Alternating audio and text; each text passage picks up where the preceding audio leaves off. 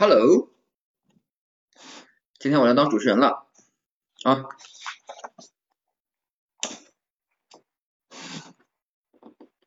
Hello，依然你好吗？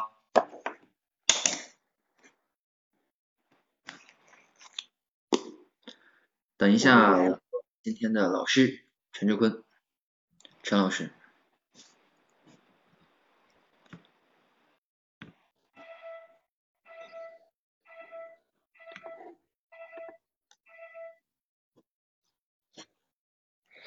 这下班的声音呢？哎，下班了。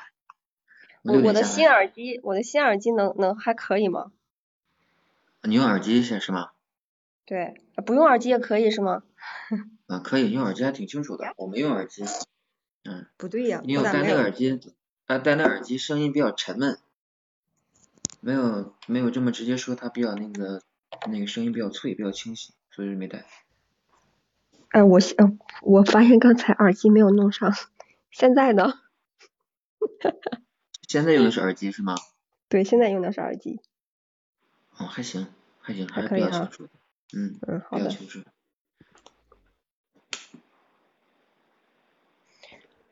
Hello，在线的朋友们啊，现在是六个人在线啊，先不要着急，因为我们的陈忠坤老师，我们的营养培训讲师马上就要来了。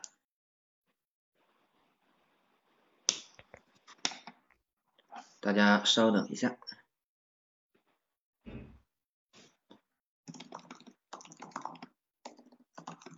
陈老师可能这这两天也比较忙。Hello，Hello，陈老师。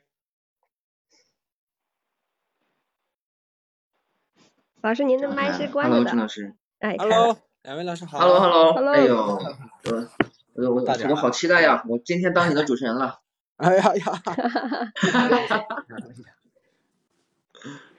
我听我听顿顿说，我听顿顿说这段时间特别忙是吗？有各种直播邀约。对对对对，这这这两周下，尤其是下一周，下一周都安排有有几个商业直播，我要去去北京，他那个品牌方的那种，嗯。哦，那好啊，就是是燕郊那边是从什么时候开始不封控了？上周就可以了，但是就得办那个通行证。哦，跟好像跟顿顿是属于。啊，属于一样。呃，对，我们都属于北三线，不不办太麻烦了。哎呦，本来我想着该封解了解了，结果拖了两周，算了，还是办了吧。万一再进不去，麻烦了。对对，然后然后顿顿也办了好几，呀，也得办了快半个月了吧，才能办。差不多，他他比燕郊他能早早一周解封，应该是。对，早一周，但是但是我的一直办不下来，我我们那边就是就是提交信息，他们说。你信息我们没有看到，你再回去等吧。然后我就老老实实等了一周，一周以后才查到我的信息，才给办。就是限制你，没办法。对对。陈老师现在是对对上海的疫情有关注了吗？一直在关注，是我上上海上海的好友应该有有有三三四百人是有的我朋友圈里，啥啥啥东西都能都能刷到。你你有没有告诉他们上在上海这个这个？菜呀这一块什么都不足的情况之下，就像我们今天的主题，像怎么怎么教给他们怎么做的饭呀，提高一下免疫力啥的，让他们别别被新冠传染了。我们群里边，咱不有那个培训班的群嘛？群里边上海的每天都在打卡，都正常。然后有问题的呢，有一些需要解决也会私信。这东西也得看他有这个认知，对吧？那其实他就会主动去各种学和搜。有没有认真的呢？其实他在来朋友圈，他也不知道去学一学这个东西对他有多好。嗯，对对对对对，是这样。我觉得还是我看他们，嗯，他们那个那个，对，朋友圈里发的那个菜，好有食欲啊。对，那就是全国各地有咱们学学那个学员营养师学员是吗？对，嗯，每天打卡。就是那种那种那种搭配，我觉得。我觉得我可能搭配不出来，我总觉得要什么营养饮食啊，我好像就只能我只能说说而已。但 是看见他们的搭配，觉得哎呀好好啊。你知道为啥吗？因为你没花钱。等我把钱挣够了，我去找 您。对，你花了钱之后，你才能，你才，你才可以慢慢的营养起来，是吗？对你，你啪扔五千块钱过来，你说我要学习，OK？嗯。那老师布置作业，你会特别积极的完成，为啥？因为你这都是钱啊，对吧？你不用白不用啊。其实，其实我要是就是假设，就报了营养师，学会了以后，我是不是又可以指导其他人？我是不是又可以哎，是吧？对啊，可以，就是你看咱们营养师，尤其是从去年到今年啊，就是整个互联网直播以后，你会发现，天天卖货的，只要跟健康相关的，都需要专业的背书。啊，对。你看现在好多主主播，他没有认认证不了，是因为你没有权威嘛。对，是的好多好多品牌方呢，他也会找这种知名的营养师，去哪找？就是通过互联网。各种平台去搜，要看你的点击量呀，你输出的视频呀、图文啊，是不是人家想要的？哎，到时候最后就能找到你。所以，我们微博、小红书啊这些流量的商务还是还还是可以的啊。嗯，好，我们看着人慢慢的进来了，好，欢迎大家。开始，哎，欢迎大家。然后今天呢，是由我们的陈志坤老师来给大家带来的。在喜马拉雅多人连麦里面是第二次的直播，然后今天的主题呢是教给大家在疫情之下怎么吃出我们的超强免疫力啊！在正式开始之前，还是要介绍一下我们的陈大哥，我们的陈老师。好，我们的陈老师呢是。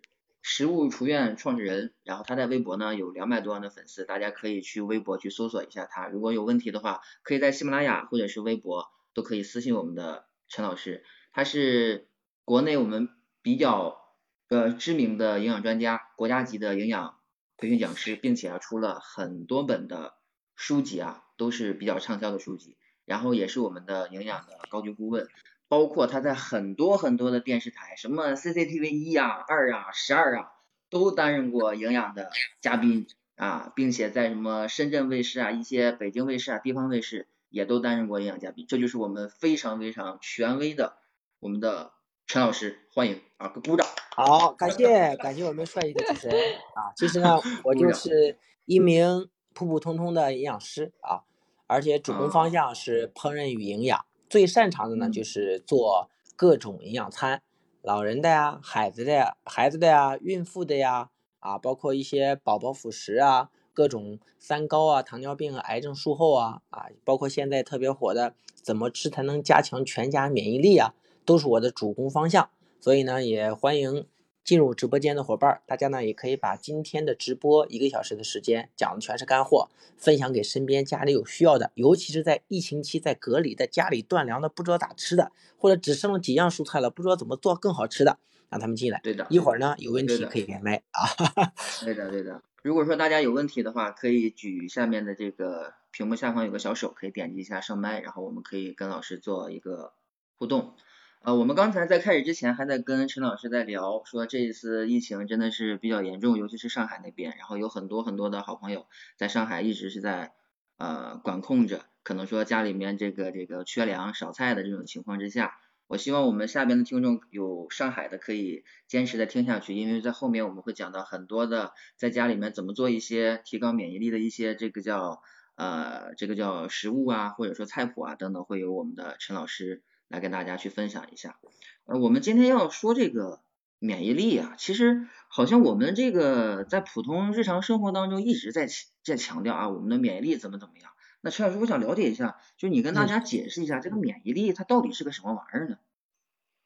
其实是这样啊，免疫力对于就是像营养师、健康管理师或者医生，他们是有一个系统认知的。如果说大家没有系统的学习过营养学或者医护的一些专业，就可能会理解起来稍微的有点难，但是呢，我就可以用一句话来把免疫力先给大家它的一个官称，就是到底什么是免疫力？一句话就是，人们呢通常把咱们人对于一些外来侵袭的异物进行识别和排除的抵抗能力称之为免疫力。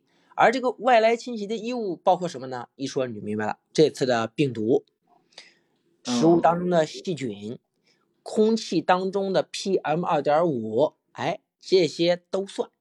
包括现在是春天，你看啊，北京最近是强致敏物的过敏季，柳絮啊、杨絮啊、花粉呢，全在空气当中。你会发现身边好多人，这个一直在流鼻涕啊、打喷嚏、眼角发痒，各种还有一些皮炎、湿疹，都在春天这个高发的季节都出来了。而这就是其实就是免疫力低下的核心。像这样的类人群呢，他们调理的首要方案就应该是先提升免疫力，用免疫力呢去抵抗这种外来侵袭的异物。哎，这样说大家就比较通俗了。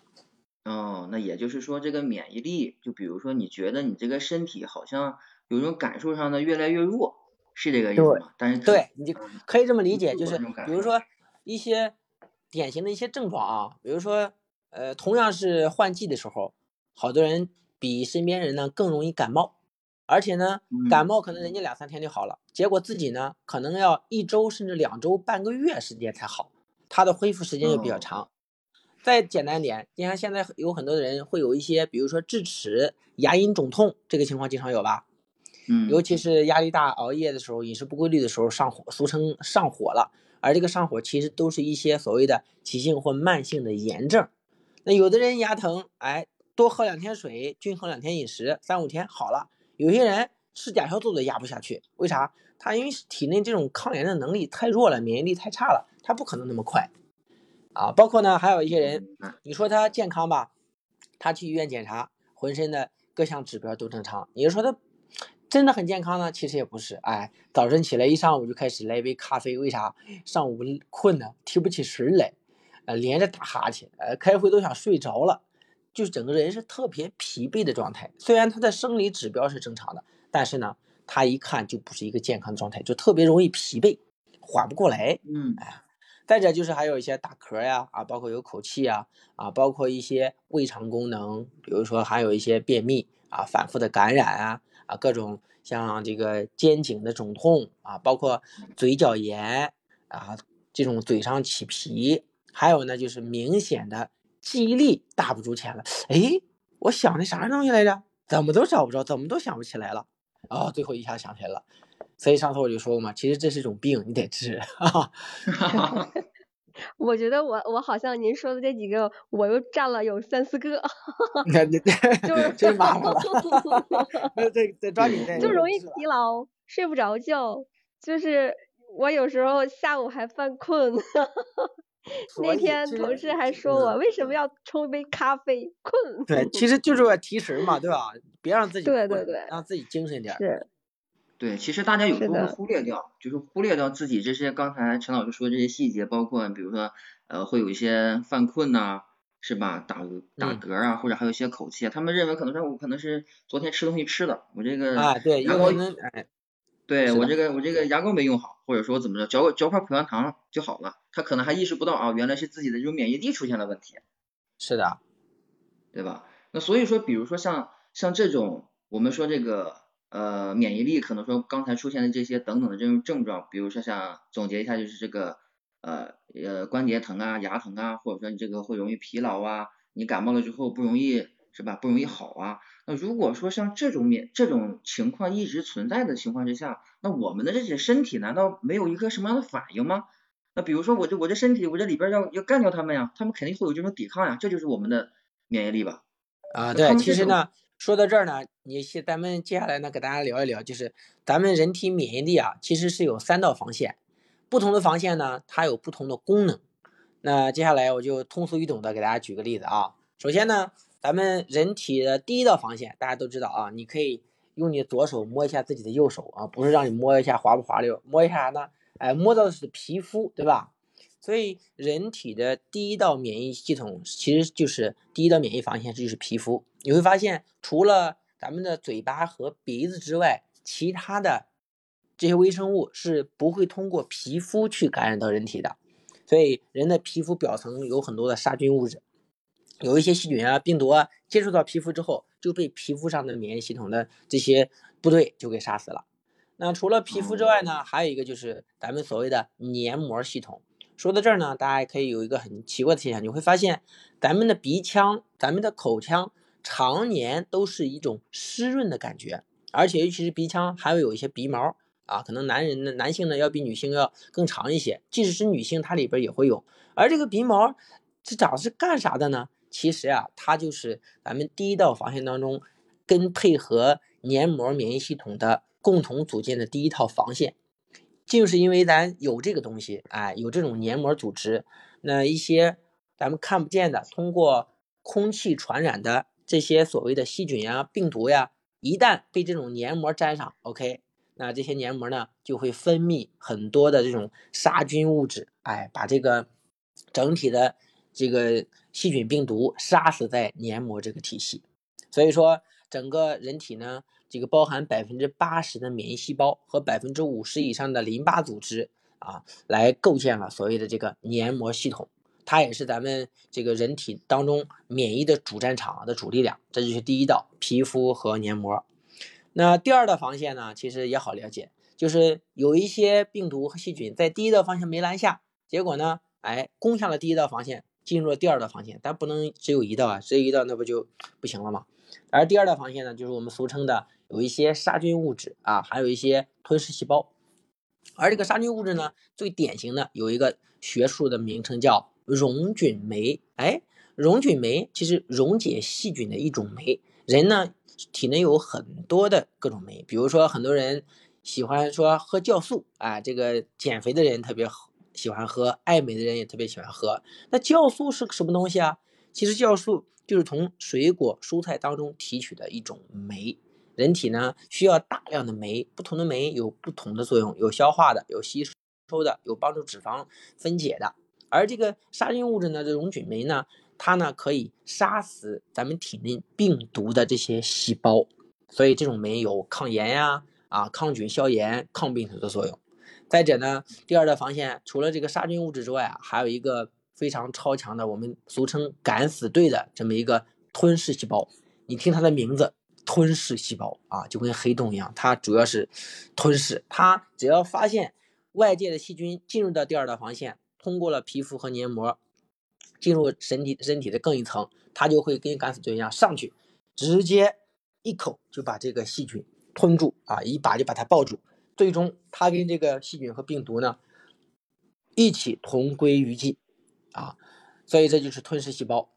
那还有一类可能抓住它了，但是呢没有彻底的打死，怎么办呢？它就会拉响警报，就是它就会释放各种所谓的炸弹啊，这种用武器打击它。结果这个炸弹是有动静的呀，但是人体呢不不能像咱真实的炸弹一样哒哒哒响，对吧？所以人体在免疫系统消灭细菌病毒的时候所表现出来的这个第二道防线里边的，就是俗称的炎症。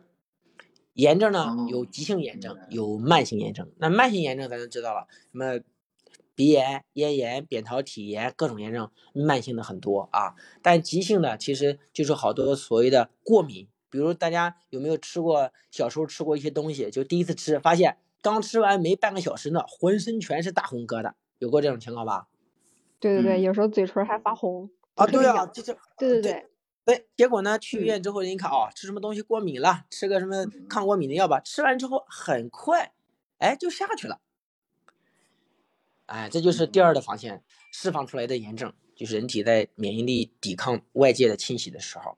而第三道防线呢？你看一道、二道、三道，三道就是咱们的免疫器官和这个免疫细胞了啊，像扁桃体呀、胸腺呀、淋巴呀，包括肝呀、小肠呀、阑尾呀、骨髓呀。其实这道这个呢，是咱们整个免疫细胞和这种免疫物质的制造工厂，类似于人体的免疫系统的黄埔军校，它就是为了来培养更多的战士啊，把这个战士训练完之后呢。再送到人体的各个需要免疫战场的地方，让他们去坚守岗位，完成自己的使命啊。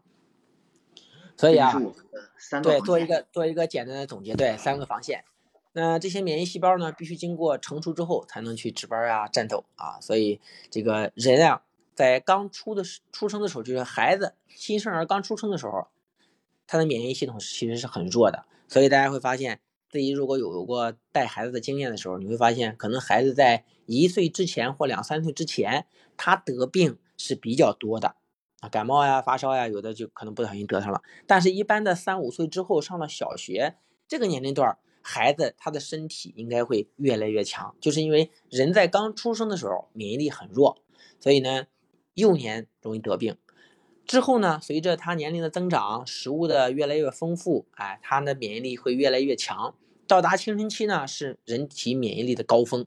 最后过了青春期，到了中年、中老年，哎，又开始走下坡路。所以这次疫情，大家也能听到各方的消息啊。被疫情盯上的最最严重的三类人，第一个老年人特别多，第二个呢孩子，你看有的好多学校整个一下就拉走一车，小孩还不让家长看着，你说看着多揪心。第三类呢就是日常免疫力低、有慢病、肥胖这样的，本身就游走在这种疾病边缘的人，所以真的是。全民提升免疫力啊，是特别特别重要的。所以以上呢，就是我给大家简单分享了一下三道防线啊。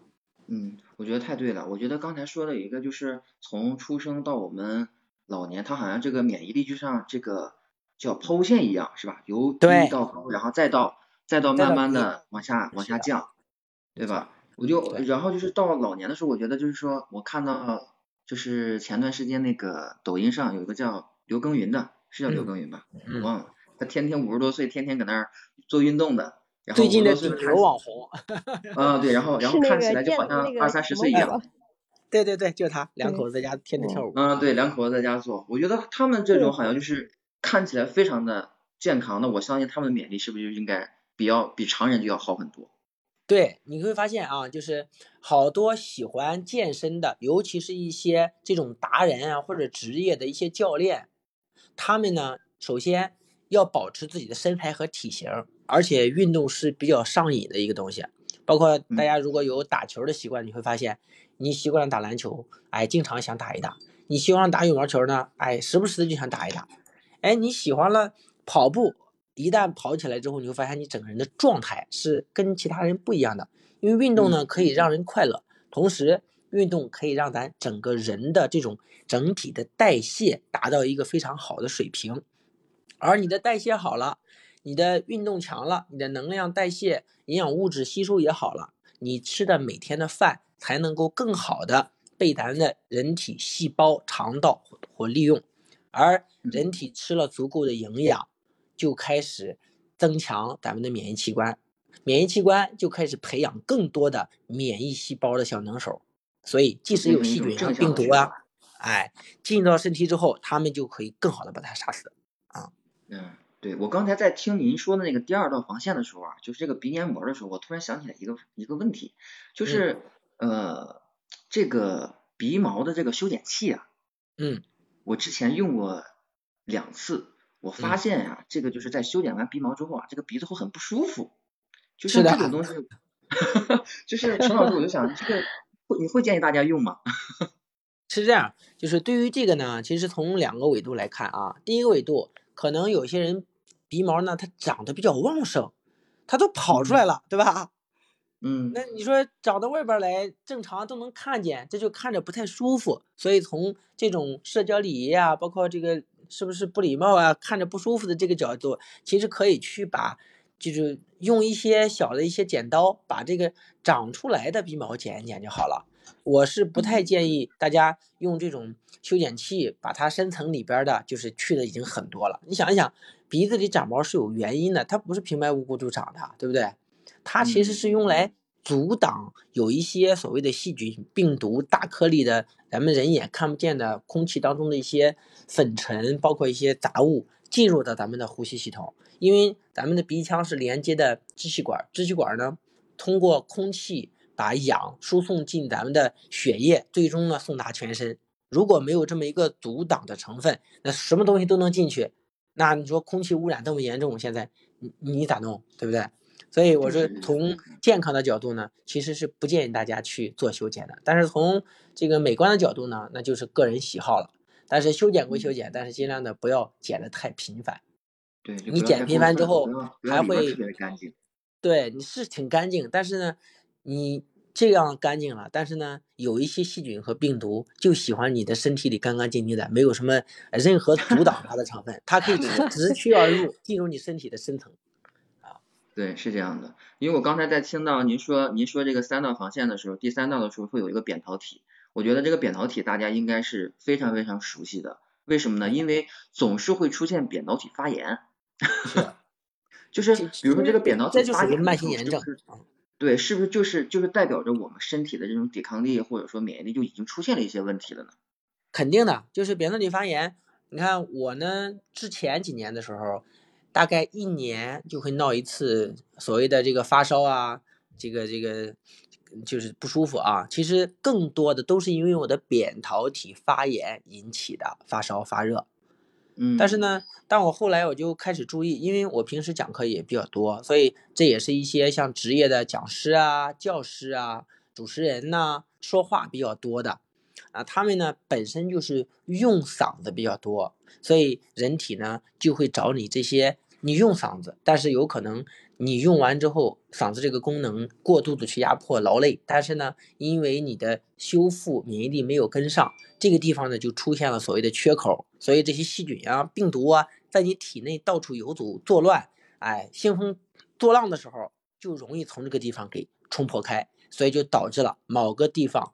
反复的炎症，这就是你身体发出自救信号，告诉你你身体已经开始出现炎症了，而且这个地方已经出现了，抓紧要注意了啊！就这么一个状态。对，是这样的，是这样的。然后我们就在我们，我觉得是呃，应该是在初中还是什么时候学生物的时候，我们就学过这个人体的叫免疫系统啊，对，人体这个免疫系统是怎么做的。然后我就想让让我们的这个。陈老师再给我们详细解讲讲解一下，这种免疫系统到底它有什么样的功能，对我们人体带来有什么样的帮助？好嘞，其实刚才说了，它有三道防线啊，就是咱们从外到内一个一个渗透走的。那接下来呢，其实整个免疫系统啊，它无非就有三大功能啊。呃，为了让大家可以更通俗的感受到免疫系统的功能呢，我给它起了一个名字。其实啊，它就是跟咱们的人民警察部队啊是非常非常像的。啊，它无非就三个，第一个防御功能，防御外来的侵袭啊，比如说一些啊什么间谍呀，对吧？危害国家的一些东西。第二呢叫稳定，你说外来没有东西了，你不代表你内在就可以平安了呀，所以你还得有哎这个各种稳定稳稳工作的一些警察部门。再者呢就是还有什么呀？你不能等到它出现问题了才能知道呀，所以还有一个功能就是监护功能。所以。那咱们先来聊一聊关于防御功能。这个防御功能啊，其实特别简单，就是指咱们身体呢在抵抗这些病原呀、微生物感染的一种能力，被封被称为防御功能。那它抵御的是谁呢？细菌、病毒啊，让它进不了身体之内，保持健康的状态。如果这种防御的功能过低了，咱人呢就会出现所谓的反复的各种炎症，就跟。有小股的部队啊，有小股的外来这个侵入军，哎，老在一个地方啊，今天给你插两下，明天给你扔个东西，后天给你骂一架，啊，就这个东西。如果过高呢，啊，人体就会发生所谓的变态反应，这个就这个过激了啊。比如说咱们吃个东西，浑身起了起了大疙瘩啊，所以就是这个是从防御功能这一块就出了问题。那第二块功能叫稳定功能。啊，比如说，咱知道，你看啊，咱们每天洗澡多多少少的会掉几根头发啊。到了秋冬季节呢，皮肤的这种老皮就会相对比较多。所以，那你想一想，人体的细胞是在反复的更新的，因为不同的细胞呀，它的更新频率是不一样的。像咱们的胃里的细胞，大概七天就要更新一次。那整个皮肤细胞呢，大概二十八天要更新一次。肝的细胞呢是一百八十天要更新一次，红血球细胞呢是一百二十天，也就是说在三百六十五天一年的时间当中啊，咱们人的整个身体里边百分之九十八的细胞都会更新一次，而细胞呢是组成健康人的最基础单位，所以这种稳定功能就可以把它理解为是咱人专门用来清除咱们体内那些衰老的、死亡的。损伤的、自我凋零的自身细胞的能力啊，就是保证它在身体内是有一个非常好的循序渐进渐的。你可以把它理解为什么呢？啊，国家的物价局，它为了让你不乱，它就会给你定好各种白菜多少钱，土豆多少钱。你看，当上海疫情刚开始的时候，一颗白菜卖到八十多、九十多，结果呢，这家店因为一颗白菜被罚了，好像是四十万还是五十万，对吧？对，出问题了。哈哈。走，说说了第二个这个稳定功能之后呢，还有第三个功能，也就是最后一个功能，叫监护功能。那它呢，监护功能的这些细胞呢，就可以识别和消灭体内产生的这些突变细胞啊。突变细胞最常见的所谓的癌细胞。你看，很多人都知道。人体本身就是有癌细胞的，但是呢，正常的健康的一个人呢，它里边的癌细胞和好细胞，它是水火啊各不相容的，就是各自在各自的领域里边，谁不多谁也不少。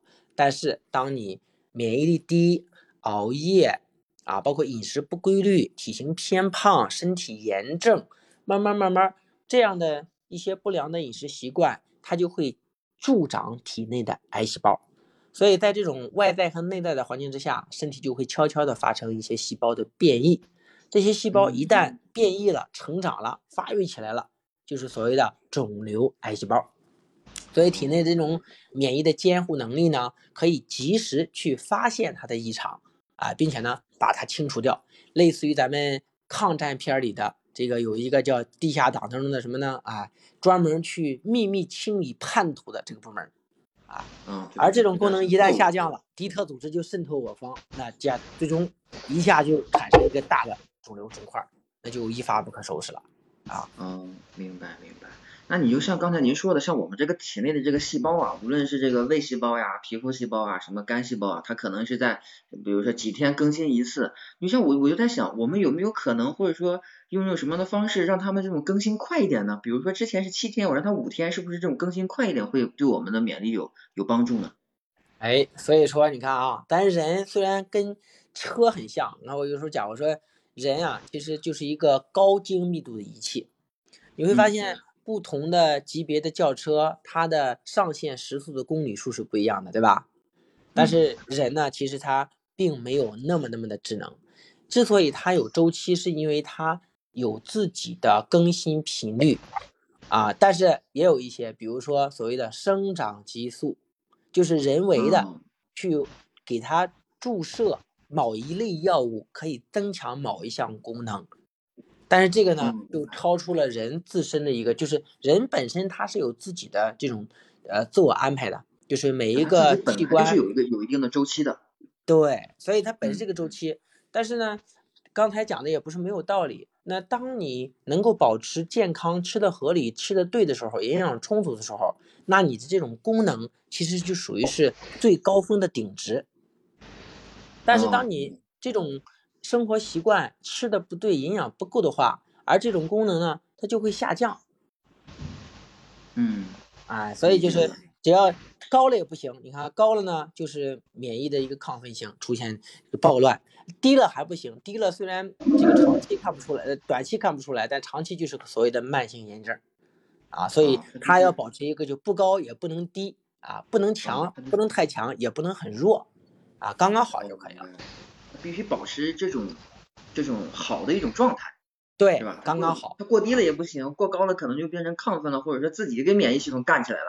对，是的。嗯，明白。你像刚才我们我们刚才讲过了，像三道防线呀，我们免疫系统的一个一个功能是什么样子的？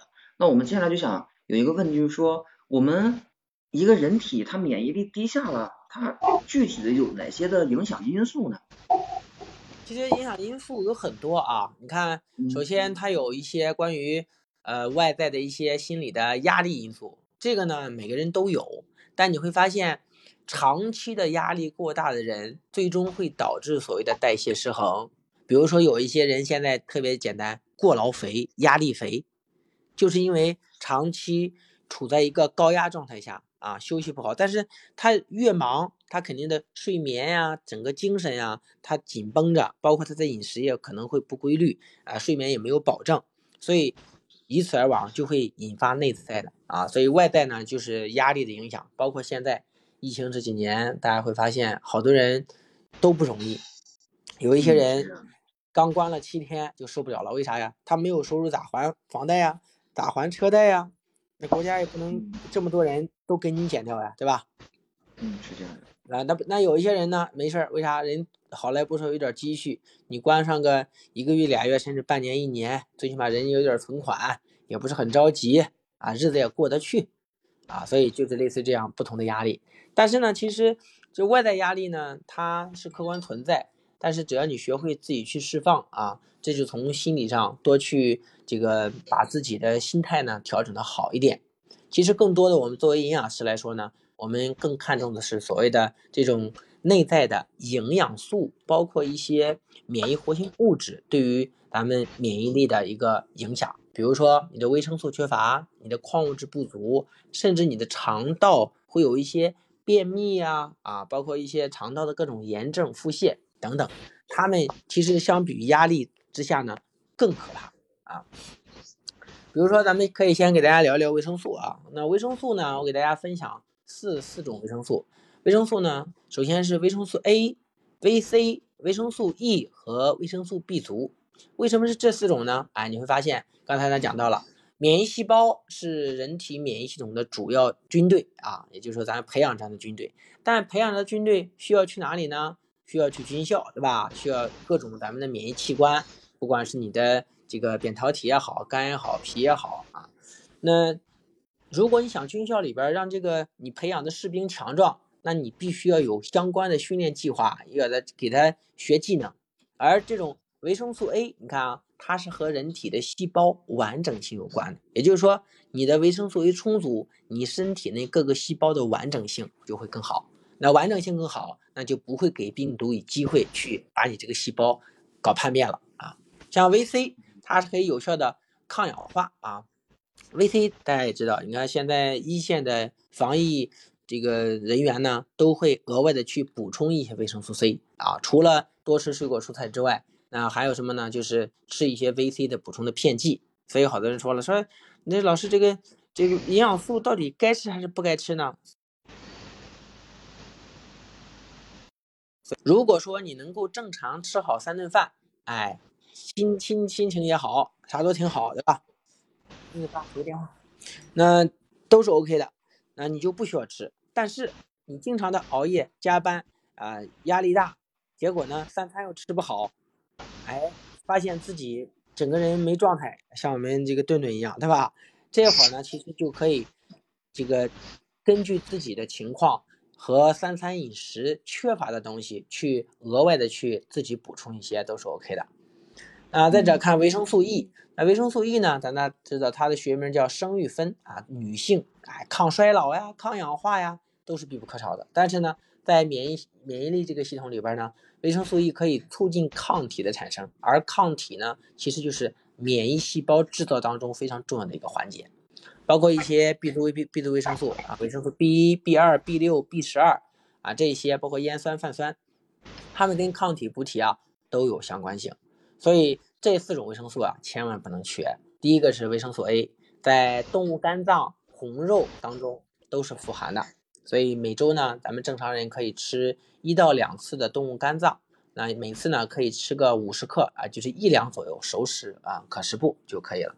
再者呢，多吃一些深绿色的、深黄色的这种蔬果、蔬菜水果，它们里边富含贝塔胡萝卜素，在体内呢也可以转化成维生素 A 元。关键是这个维生素 A 呢，还是眼睛特别喜欢的营养素，尤其是疫情期间，家里边有孩子上网课的，孩子天天看的眼睛都眨巴眨眨巴眨，对吧？其实眼睛发出信号，我缺，我缺，我缺 VA，就得补了。而 VC 呢，就是简单了，咱们经常吃的水果蔬菜啊，所有的新鲜的水果蔬菜都是富含高 C 的，所以记着每天一斤蔬菜半斤水果，而且呢颜色越深越好。而维生素 E 呢，在所有的咱们的五谷杂粮和坚果，包括植物的油料油里边，都是富含维生素 E 的啊。所以就吃每天可以吃一袋每日坚果呀，啊，用一些高维生素 E 的植物油啊，啊，这些都是不错的选择。再者还可以吃一些小麦胚芽，它是从小麦的胚芽当中提取出来的天然成分，也是维生素 E 锌硒含量比较高的。那再者就是 B 族维生素了啊，多吃一些什么呢？多吃一些发酵的制品，啊，什么是发酵制品呢？比如最简单的、最常见的两个，纳豆和天贝都是大豆发酵制品。发酵的更好吸收，而且呢，B 族维生素会更好。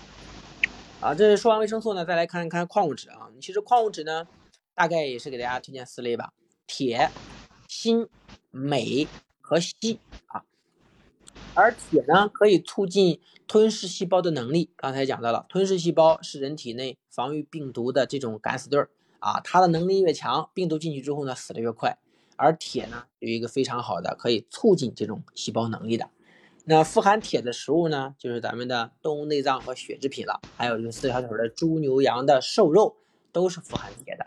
而且补铁呢，也是一个女人一生的必修的一堂课。所以你看，缺铁的女人皮肤就会脸色就会比较的蜡白蜡白的啊？为啥呢？啊，铁是咱们人体红细胞造血必备的物质啊，所以不能缺铁。啊，什么东西含铁呢？哎，其实不是菠菜，也不是大枣啊，最好的是什么呀？动物肝脏啊，红肉，还有就是锌啊。如果锌的缺乏呢，会造成胸腺的萎缩。你看胸腺呢，也是咱们人体的非常大的一个免疫器官。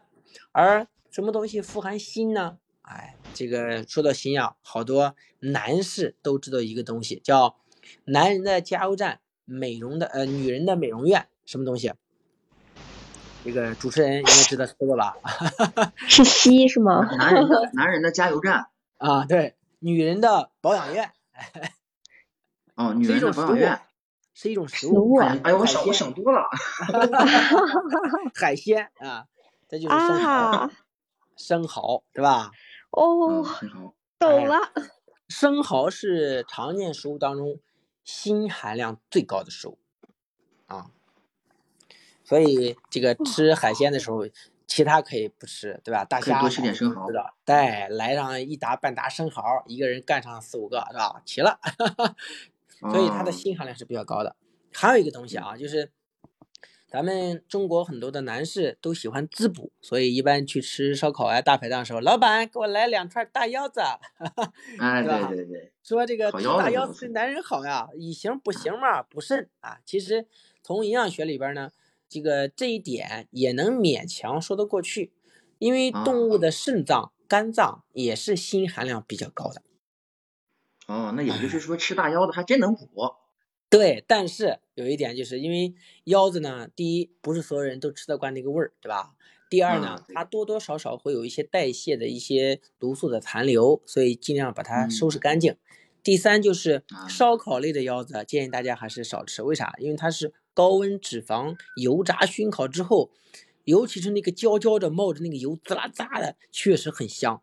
但是呢，这种随着高温油的变化，蛋白质的变化，会产产生很多的致癌物，比如说苯丙芘、酰胺，都是烧烤所带来的致癌物。所以那时候那补锌怎么办呢？除了吃生蚝，生蚝呢，北方地区又不是，但现在还好啊，就是各地方都能买到，超市啥都有，网上也很方便。对，就是贵点儿，没错。除了贵点儿，没其他毛病。对对对。所以如果你你说自己这个不差钱儿，你就多吃点生蚝，一周吃上一次两次的挺好。如果说不行，你说最近压力比较大，哎，关键单位都快把我辞了，没钱，老师怎么办呢？哎。还可以吃点什么呀？吃点便宜点的，比如说买点小麦胚芽，啊，吃点这些全谷类的，咱吃点坚果。其实这个东西包括一些啤酒酵母，就是在做啤酒之后发酵那个酵母底下沉的那个粮食渣渣，那个东西啊，都是锌含量比较多的。啊，这个网上都有卖，你一搜小麦胚芽或者啤酒酵母，啊，买一些大品牌的，买一些保质期短的产品是吧？对，这就是属于是类似于五谷杂粮的加工制品啊。哦，明白啊。现在有我刚才还一直想问，我说这个小麦胚芽，我说这是个啥？是要是要去买，是要买买几斤这个麦子，然后再把它，哎，把它怎么弄？一斤小麦胚芽需要一千公斤的小麦才能提炼出来。哎呦我的天！啊，所以你就想那小麦本身就很小嘛，就是咱那咱那个大米，见过那个大米那种图片？你看缺一个角，那叫大米的胚芽，而小麦胚芽是从小麦那一个小角，就是小麦要发芽的那个地方，所以是特别有营养的，但是特别小。啊，因为面粉当中也不能加它，它呢富含锌，富含维生素 E，富含那个维生素 A，但是呢，就是它也特别容易坏，所以咱在研磨小麦的时候，都会通过研磨先把这个胚芽磨掉。所以好的小麦胚芽都是从做面粉的过程中，用现代高科技的这种设备给提纯提出来的。哎，那陈老师，他那他这个小麦胚芽，它这个大概其的这种价格基本上会在什么样的价位？几十几十块钱一盒啊，不贵，也不贵，对对，我能接受。对，它就 是一个呃粮食的，就它就是米跟米面粮油是一个东西，只是咱不需要太多，一天有个二十克，就是现在好的一般都是独立包装的，比如一袋可能就是二十二十五三十克，然后一盒呢有个二十三十包，对，一天一袋就足够了。而且它吃法特别简单，你喝粥直接倒粥里，喝牛奶直接拿牛奶冲，喝豆浆直接扔豆浆里，这么直接吃。哎，对，拌米饭都行，它就有一股淡淡的这个那种刚磨麦麦的那种麦香味儿啊。哦，那还不错，那吃起来其实还比较简单，是吧？是的，很方便。对，随着小麦胚芽呢又被称为植物燕窝啊，这是我们营养学公认的一些东西。哦。但是它的保质期特别短，所以一定要买新鲜日期的。啊，就是打开之后一定要赶紧吃完，因为它跟空气的氧发生反应，一氧化就特别容易坏。啊，这也是为什么这种产品里边是没有那种什么什么添加剂，就是这种东西的啊。纯小麦胚芽就是小麦里边提纯的胚芽，没有其他任何东西。明白，明白。啊，所以要看配料表啊。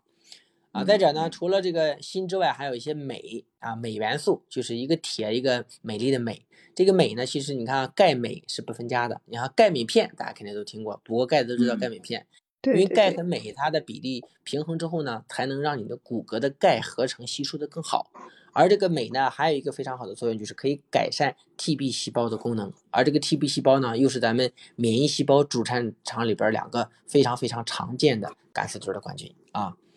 所以什么东西富含镁呢？其实你看都有通通性啊，就是所有的五谷杂粮，尤其是粗杂粮，不是精细加工的这个大米白面。再者呢，就是。咱们吃到的坚果啊，坚果类的食物，各种坚果，所以我个人也是比较推荐超级食物坚果的。坚果都吃得起吧，对吧？你看一盒一百多块钱，吃得起。我发现我发现一个问题，就好像那种每日坚果一包好像也挺贵。哎，所以说呀，又又提起来坚果了。我上次在陈老师的直播间还抽到了一瓶坚果。是吗？那个就是开心果，再给陈老师要。开心果。但是上次疫情嘛，对疫情，然后就就一直等上海疫情，因为开心果美国开心果总部在上海，他们现在全部居家办公。等他们那个正式开工之后，我这边都收集好了，到时候会会把名单发过去，他们会给大家发的啊。嗯，对，因为我发现坚果，它好像都是就是现在好像是就是那种独立包装的，里边好像什么都有，什么核桃仁啊，是吧？是的，它不是单一的那为什么推荐每日坚果呢？就每日坚果，它是一个综合的复合性的，它有五六种，有的七八种，所以它咱们就是食物多样的角度，不同的坚果它的营养密度不一样，你吃的种类越多，哎，人体对于这种营养素的吸收啊，细胞的合成，免疫功能的提升都是非常好的，所以每日坚果也很方便嘛，关键是对吧？一百多块钱一箱，一箱里边一般都是三十袋，一天一袋，啊，二十克的二十五克左右，也是不错的啊。对。一天一袋都还可以接受，一百一百可以可以接受。你要你要这样吧，你就按一百算，三十天对吧？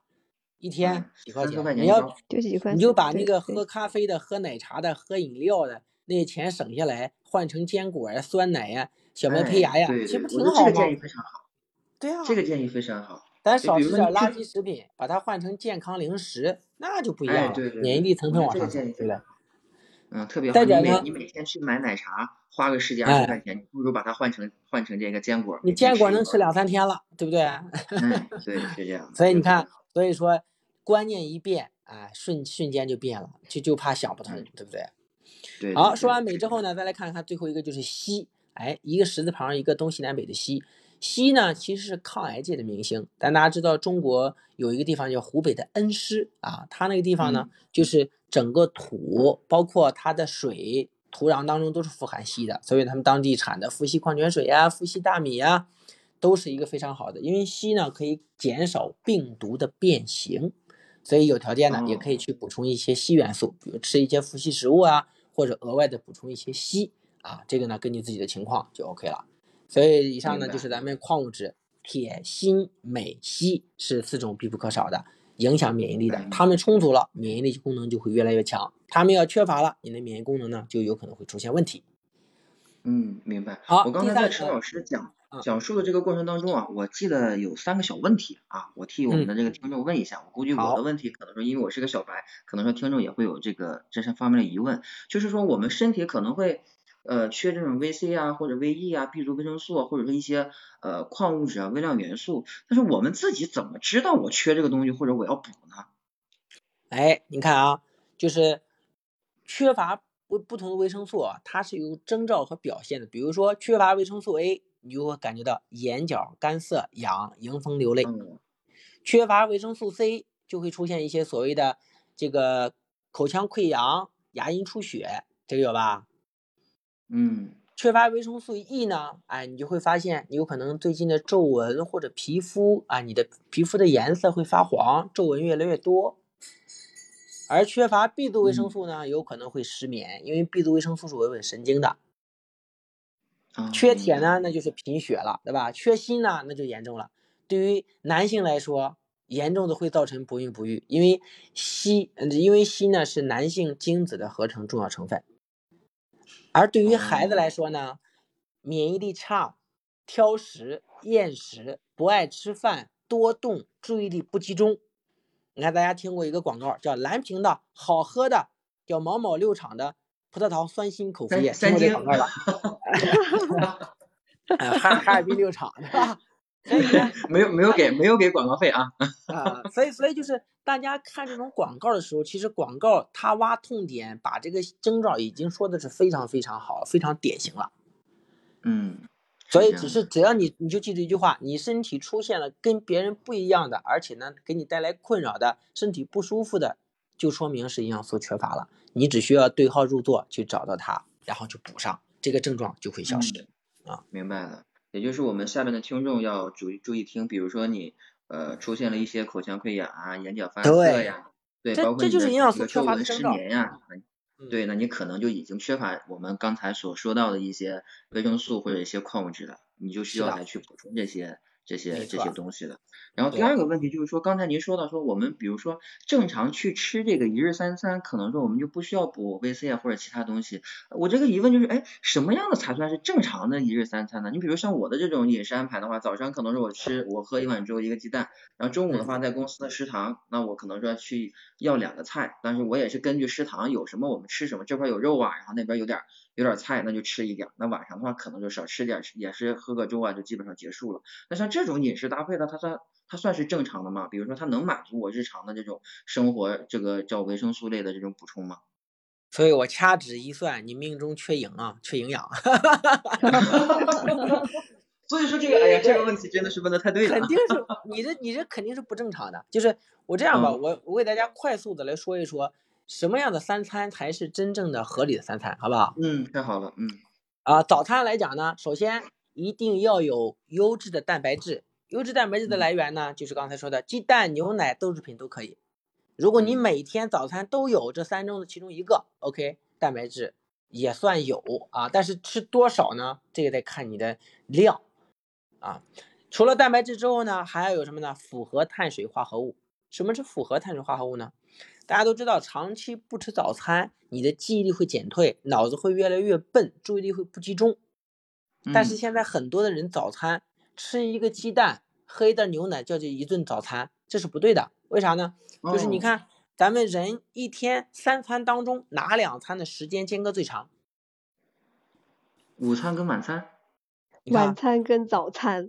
你看啊，哎，你看你俩谁吃的吃的营养不够，这这这就体现出来了，肯定是晚餐和第二天早餐。所以经过一个的消化吸收，你体内的营养几乎该吸收都吸收了。而第二天上午咱又是比较忙，所以你要上午要不吃碳水，你的大脑就是有一种营养素是唯一可以穿透血脑屏障，直接给大脑提供营养的，它叫葡萄糖。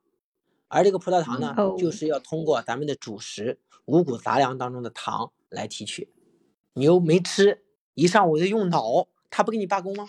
对不对？嗯，原来是这样。这种糖呢，现在很多人说，老师我每天都吃啊，每天一碗白米粥，喝完之后也没感觉脑子好哪去啊，不能喝白米粥。为啥呢？你喝白米粥，咱都知道白米粥的升糖速度很快，也就是说，它让你的血糖像过山车一样呼上去呼下来，让你早晨大脑坐上过山车。你你不晕才怪，对不对？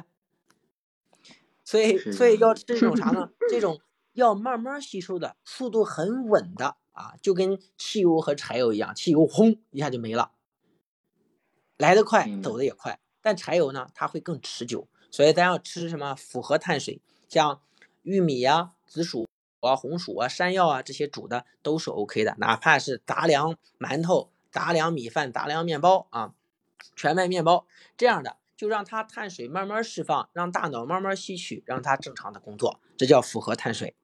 第二个，第三个呢，还要有什么呢？维生素、矿物质，刚才说的各种 A、C、E、B 啊，铁、锌、镁、硒，在咱们的深色的水蔬菜和水果当中也有的，对吧？那早餐可能没有那么多的时间让你吃那么多，最起码的，你提前晚上切点什么这丝儿那丝儿的，先封起来，第二天一拌。再或者实在没时间。你吃根黄瓜都有时间吧？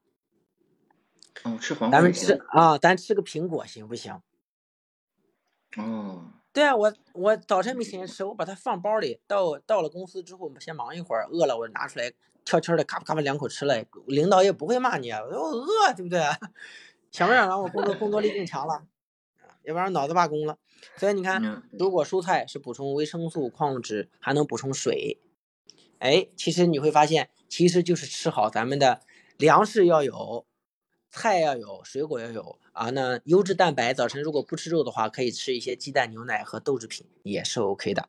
所以为啥不能偷懒呢？所以在我看来，好多人的早餐不叫早餐，那都叫对付啊，都叫应付事儿。是这样的，是这样的。也有好多人说上，对，很多白领早晨起来喝咖啡。对，也就是我们所谓的叫正常的三餐呢，并不是说你把这个饭吃到就完事儿了。是要有一种合理的搭配，然后才算是我们正常的正常的这个三餐。然后你可能你这个体内所有的这些所谓的这个叫呃这个维生素也好，或者说矿物质也好，才可能补到位啊，才能充足。真的是这样，才可能补到位。嗯，我觉得。所以有一种以为叫我以为，我以为我觉得吃的挺健康的，那是你以为。嗯，对。你没你没让我们营养师看看，我跟你说，我咔给你。一把脉发现完了，你这缺了好几年了都。那那我这都缺了三十多年了，应该。这没事，这可以治啊，可以治。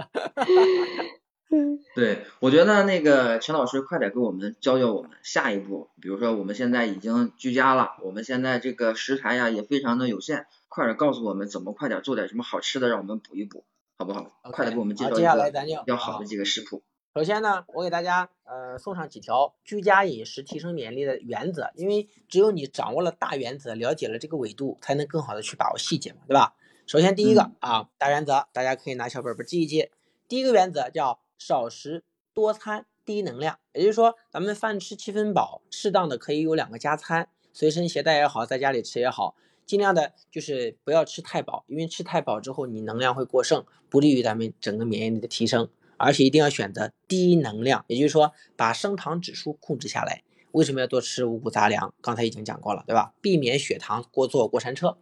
第二点呢，主食选粗少选细，尽量的用什么呢？啊，用糙米饭、紫米饭、黑米饭啊这种杂豆饭来代替大米饭、白馒头、白面条。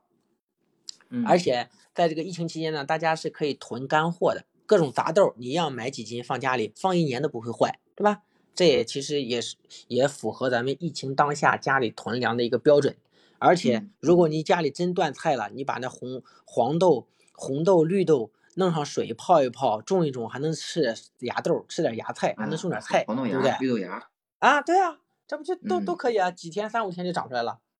对对对。啊，所以就是作为主食。第三个呢，就是。荤素搭配调互补，你就记住，食物的种属越远越好，有荤有素才是最好，千万不要只吃荤或只吃素啊。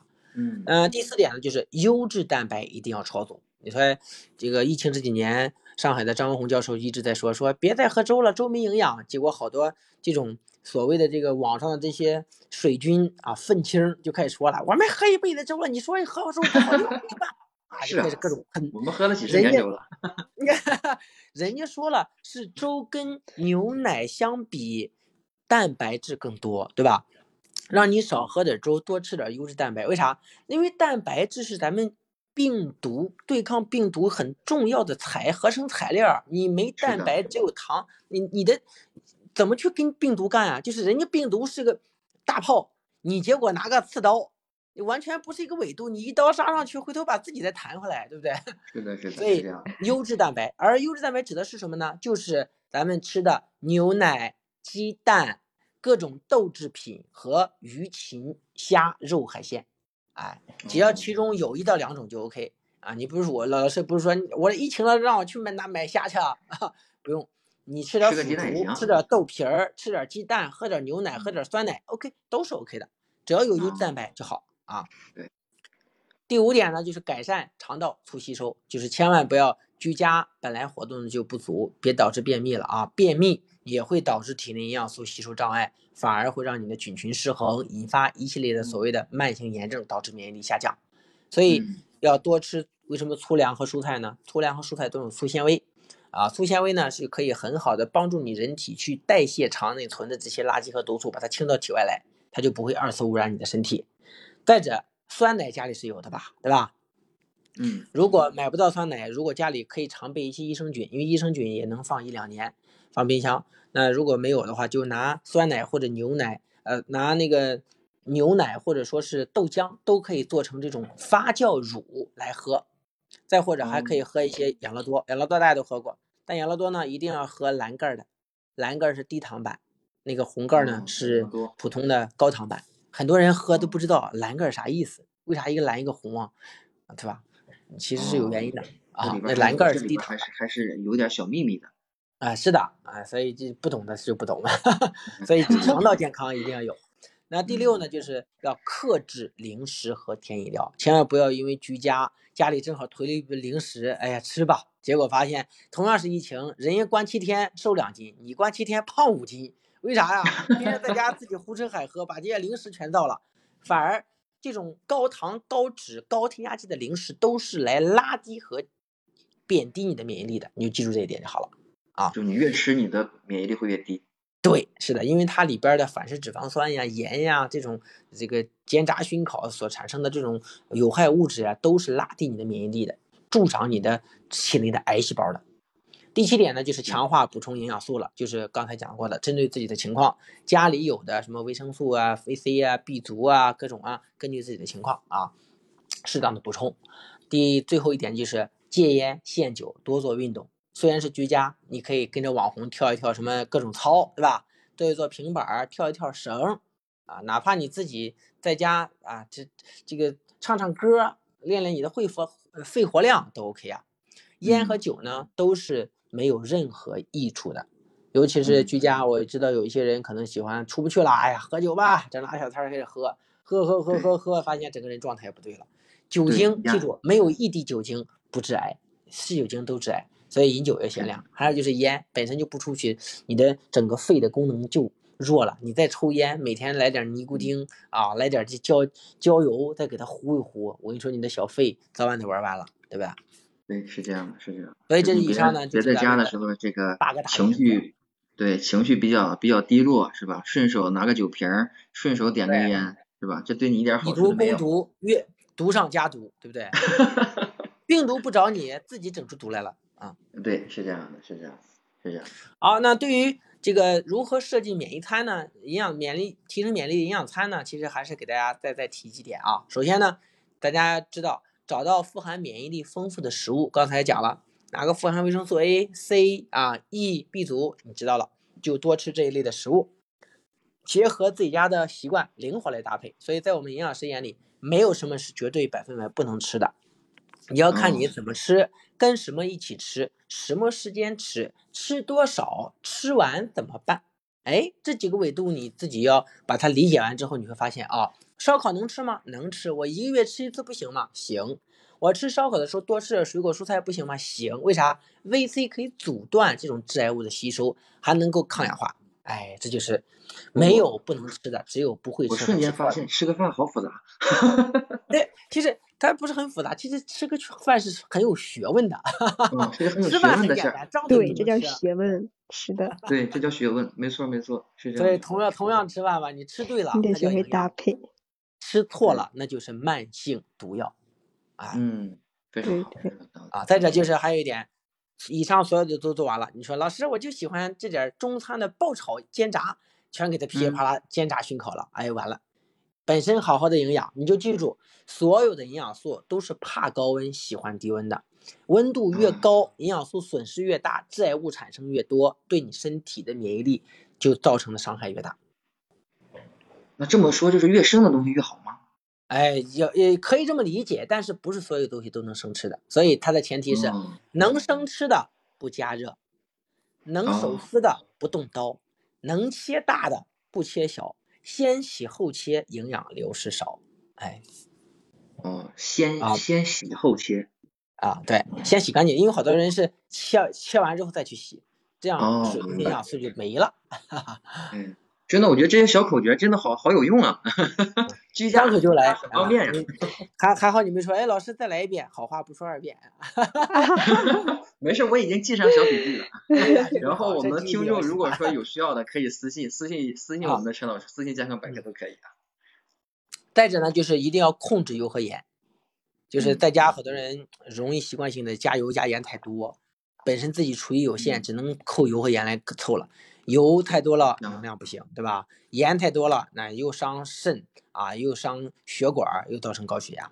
尤其是疫情期间，本身你的身体状态就不是很好，所以尽量的把这些容易造成慢病、伤害血管、伤害身体、引起慢性炎症的东西规避掉。同时呢，建立正确的饮食习惯，你不妨来尝试一下。那今天虽然分享了很多，但是只要大家做到一点，记住一点，实践一点，那你的免疫力从此以后就会更多一点，高一点。嗯，哎，嗯。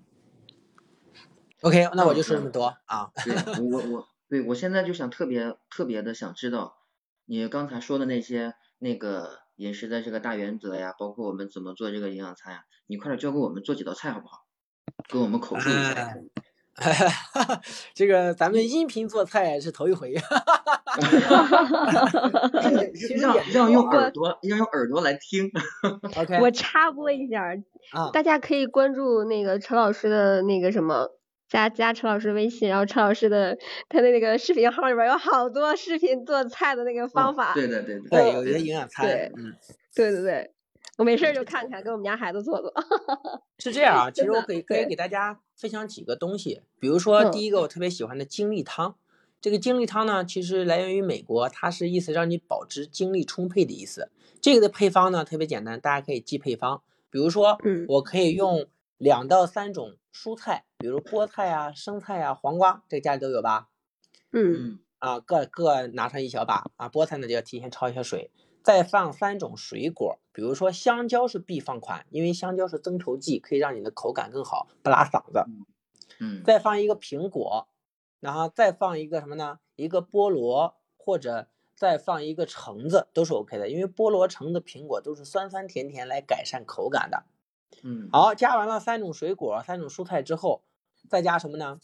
就可以加一些富含蛋白质的坚果，这个家里有吧？核桃啊，杏仁啊，开心果呀，啊这些都行。嗯，加上一小把的坚果，然后呢，还可以加什么呢？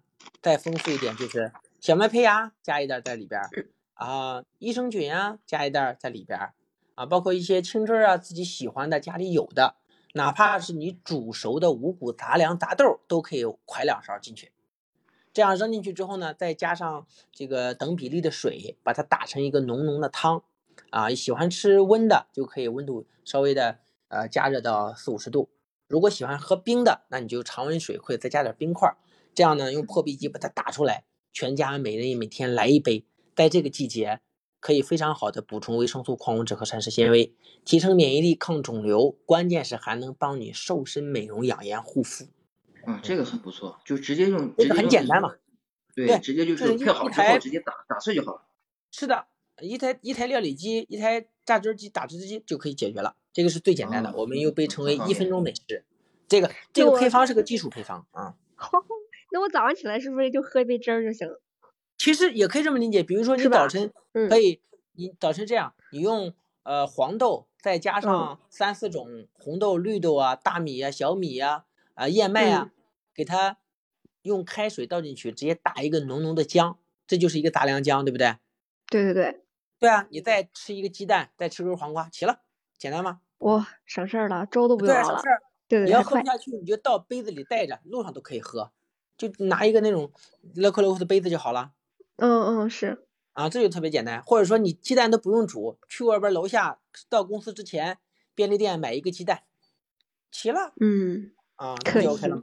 对对对，确实很又简单又方便。陈陈老师，快点再再再整一个简单的，我我就喜欢这种简单的，不用什么开火的这种。哈哈哈不开火。把 陈老师的绝招都逼出来，今天。对对对，赶紧用有限的时间多榨取一点。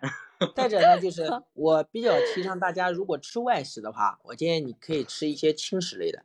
可能很多人觉得它清淡啊，你想你就想一想。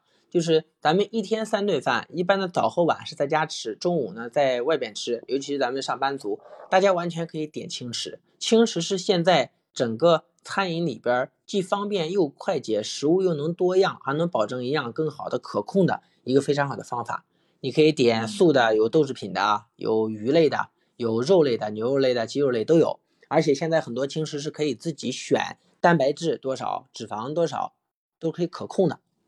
哦，也是一个不错的选择啊，外食的一个选择。再或者说，你都可以吃点麻辣烫都 OK，但前提呢是那种不是很浓、很油、很辣的那种麻辣烫，就是清汤，自己再加一点麻酱啊、蒜汁儿啊，加一点点红油啊，啊，有蔬菜、有菌类、有藻类、有肉类、有蛋类，然后呢再放一些什么这个薯类，你会发现菜肉。杂粮啊，碳水复合碳水，哎，都有了，一碗麻辣烫都可以吃出营养的感觉。哦，原来吃麻辣烫还还还真能吃出营养。我我一直认为麻辣烫是一个非常垃圾的食物，不健康的，所以所以不健康的一个有可能是你的选择出了问题。哦，对的，因为可能说油比较大呀，或者说这个嗯搭配的不合理。是的，是的，是的，嗯，没错。所以其实你会发现，大家只要掌握这些大原则啊，就是对于。如何选，如何吃，不是你做不到，其实是大家真的没有这个学到这种专业的或者小窍门儿。只要大家多用心去观察一下，哎，把这个咱们讲的东西呢，哎，慢慢能够消化一下，运用一下。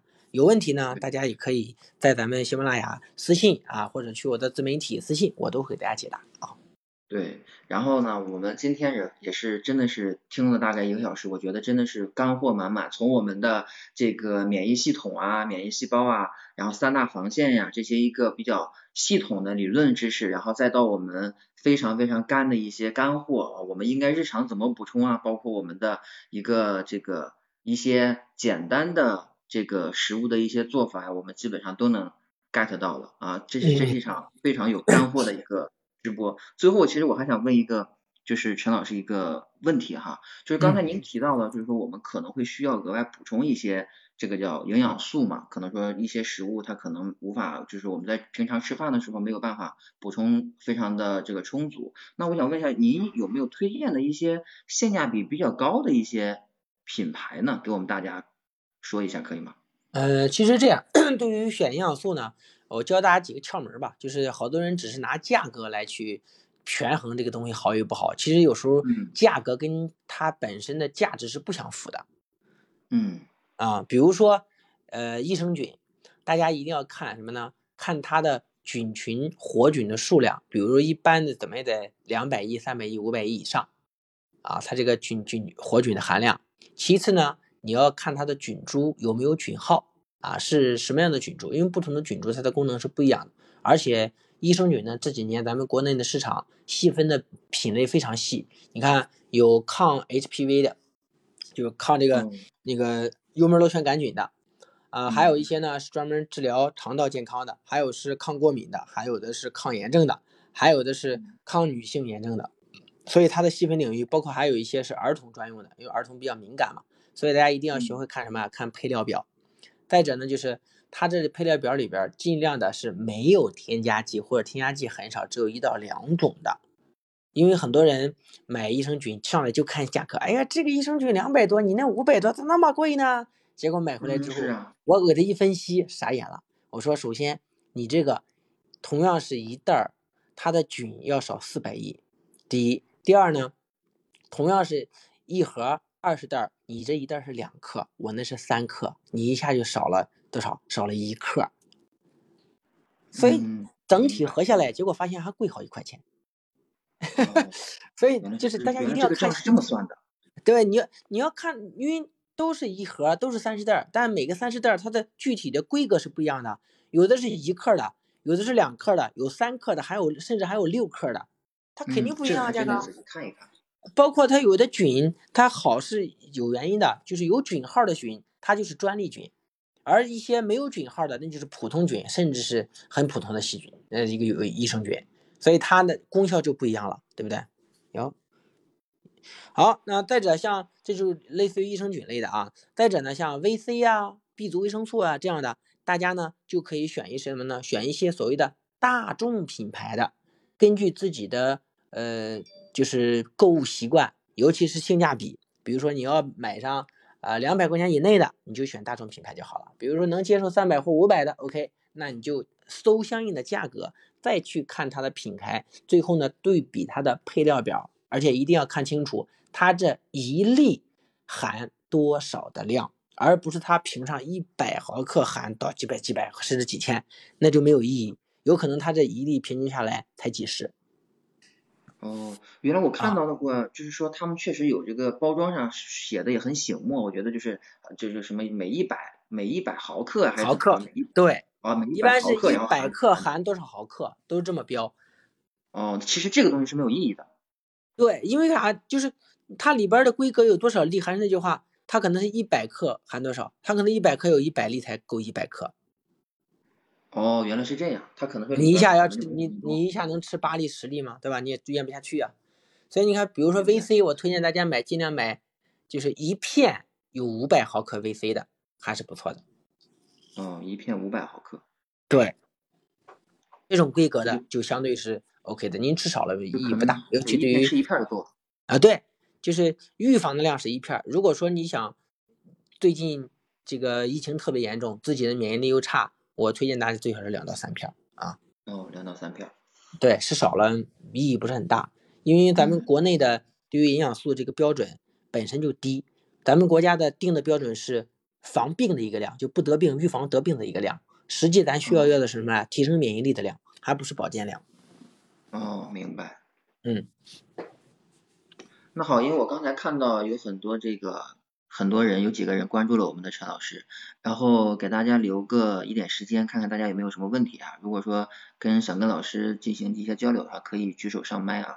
然后我现在还有一个还有一个就是小小的一个问题，就是我们在买一些东西的时候啊，会去看这个这个就是刚您刚才说的这个配料表，它这个配料表是不是看这个东西也也需要有有有有一种参考呢？因为比如说它上面写着多少多少克，但是我也不知道我应该要不要买这个东西啊。啊，我觉得这是这样，是这样。一般的参考呢，它在你的配料表的，尤其是营养成分表那个地方啊，它是有一个标识的。如果大家手头现在有一些零食啊或者营养素啥的，你可以拿过来自己看一看。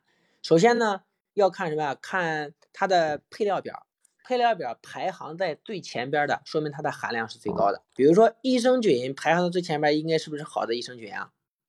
但是很多的。里边都是什么像糊精、淀粉、糖之类的东西。嗯，原来是这样，就是说，对，就是说它可能说这个配料表是按照里边的成分有一个排序是吧？对，含量多的然后排到前面。最多的。哦，明白。比如说你买一瓶饮料，你觉得它的排行的第一第一个配料表应该是啥写？应该标明什么？啊，对。因为百分之八九十饮料都是水做的嘛，它就应该是水。那水的第二个一定是糖，为啥？因为它是甜饮料。哦，有味道。哎，所以这糖含量也很高。一般一瓶饮料的糖含量大概在十五到二十克不等。哦，哎，那老师，这这个又有个小问题。那你说它那种标注着零糖的那个饮料，它是没有糖吗？对，它标注零卡嘛，叫零卡嘛。零卡是这样。就是它用的是代糖，像木糖醇啊、安赛蜜啊、阿斯巴甜啊这些可以代替甜味的，它们的这种热量呢可以忽略不计，不是百分百没有，可能是百分之零点几，很少可以忽略不计了。嗯，啊，但是呢，这种零卡不代表不代表健康啊。嗯。好的。因为过过量的吃这种东西，对身体和肠胃也是不好的。明白，也就是说它可能里边写着零卡，它其实是有一些代糖的东西掺和进去，然后才有这个口感。如果说没有糖的话，没有甜味的话，这个口感是不行的。是的，你想想，甜饮料零零卡、零零糖、零蔗糖，那是是没有糖，为什么有甜味呢？那就是添加剂搞的嘛，对吧？嗯，明白明白。嗯，非常感谢今天那个陈老师给我们带来也真的是干货满满的一场直播啊。然后我想的话，最后的话，想让陈老师说，除了我们以上的这些这个讲的一些内容之外，包括我们除了营养吃的之外，还有没有一些其他需要补充给我们？比如说运动啊、睡眠呀等等这方面需要我们一些注意一些什么，然后对于免疫力有帮助的。OK，反正也是咱们今天直播的接近尾声了。当然，因为我是营养师嘛，所以我肯定最擅长的就是饮食、营养配餐、吃吃喝喝这些事情。但是想要提升免疫力，那肯定是全面均衡的。比如说你的睡眠一定要有保证，尤其是疫情区的，有可能反而在疫情咱们居家隔离期间睡眠全乱掉了，这是不行的。嗯。而咱们哈佛医学院呢，有些教授就提出过。睡眠不足呀，会让免疫系统功能降低。因为在睡眠不足的情况之下，人呢在暴露在这个病毒环境当中啊，感染该病毒的几率就会更大，或者更容易被病毒啊感冒给盯上。所以还有一个数据呢，就是来自于德国的最新研究了，说睡眠呢有助于免疫系统发挥它的功能。啊，在刚才这个 T B 细胞啊，T 细胞是免疫系统中重要的成员，而这个细胞呢，它通过表面整合蛋白它的粘性啊，来附着于。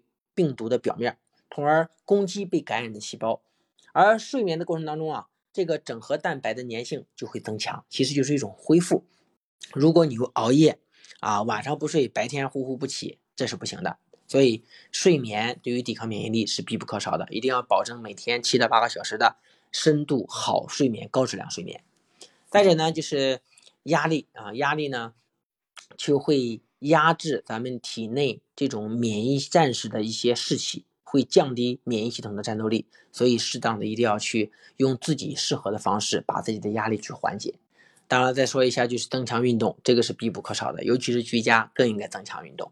你看，大家会感觉到运动过后，整个人感觉特别精神。其实运动可以加速你的血液循环，血液循环加强之后呢，就会提高咱们血液的血氧量。当你血液中的氧气更足的时候，你的大脑它更灵活，这会儿呢，你整个人的状态就会更好啊。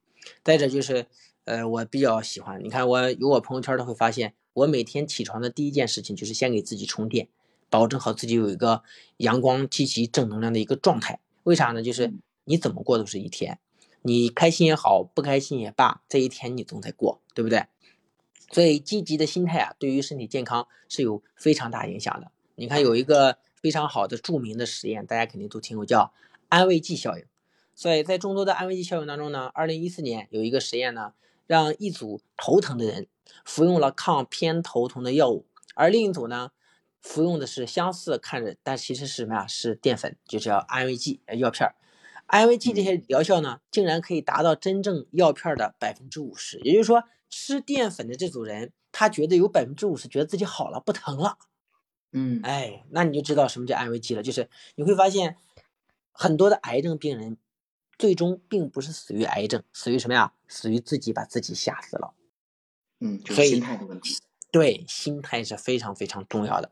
所以又回归到当前，同样在一个城市，同样在一辆飞机上，同样在一个小区，为什么有的人被感染，有的人没有被感染？为什么被感染当中很多人很多人都没有症状好了，但有一些人呢抢救了数日无效，结果呢就去了。是啊，所以以上就是呃除了营养饮食之外送给大家的一些建议，希望大家呢有所收获。嗯，对，所以说除了在我们的无论是你在哪个哪座城市，无论疫情影响你是什么样的一种生活的状态，除了自己吃好喝好，还要休息好，保证一个。非常非常好的积极向上、正能量的一个心态，然后综合综合一下，你才能更好的去提高自己的这种免疫力。OK，然后今天呢，我们非常感谢啊，陈老师再次来到了我们的喜马拉雅多人连麦的这个直播间啊，也非常感谢我们下面的呃听众。然后陈老师呢，所有的自媒体账号，包括我们的